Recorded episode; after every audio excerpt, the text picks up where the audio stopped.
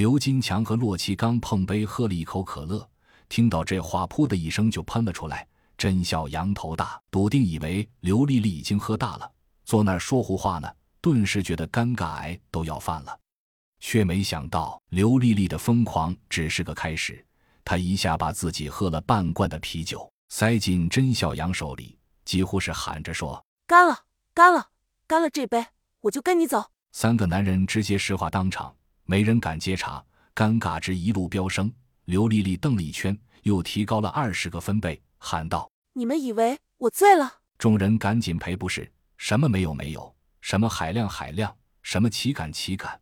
最终还是刘金强拉住了刘丽丽的胳膊，说：“姐，你小声点儿，别把丧尸引上来了。”听到丧尸，刘丽丽一个机灵，仿佛清醒了些许，她用手掌敲了敲额头，半晌后。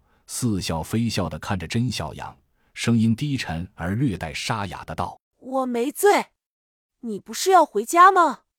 我们跟你走。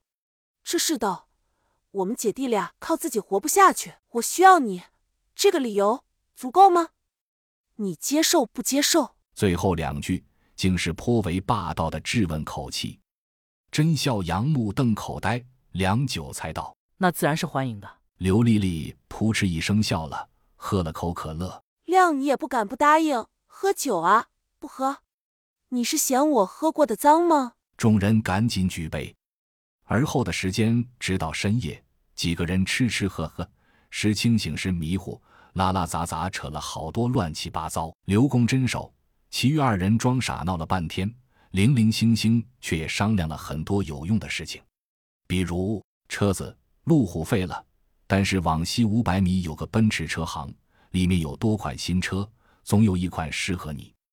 武器楼下就有个户外装备和工艺品店，包你满意。要枪支，一公里外就是派出所，不过那边前天夜里激烈交火了，不保证有存货。食品斜对面超市，不要钱。妹子，真哥，你看我行不行？我们到哪里？要不就在这里，行啊，来呀，快活呀，大把的时间呢。众人散会，散会，睡觉，睡觉。安顿好刘丽丽，三个男人走出帐篷。天津的夜风还是蛮凉爽的，席地而坐，被凉风一吹，三人都觉得洗去了末世的沉重。刘金强忽然说：“真哥，我姐看着厉害，其实累极了，你得好好照顾她。”甄笑阳没有回答。而是高高的抬起了头，望着星空。他不傻，自然能看出落花有意。但流水面对如斯美女情意，真能无情吗？可自己有家庭，又怎能有情呢？天秤男的犹豫癌又犯了。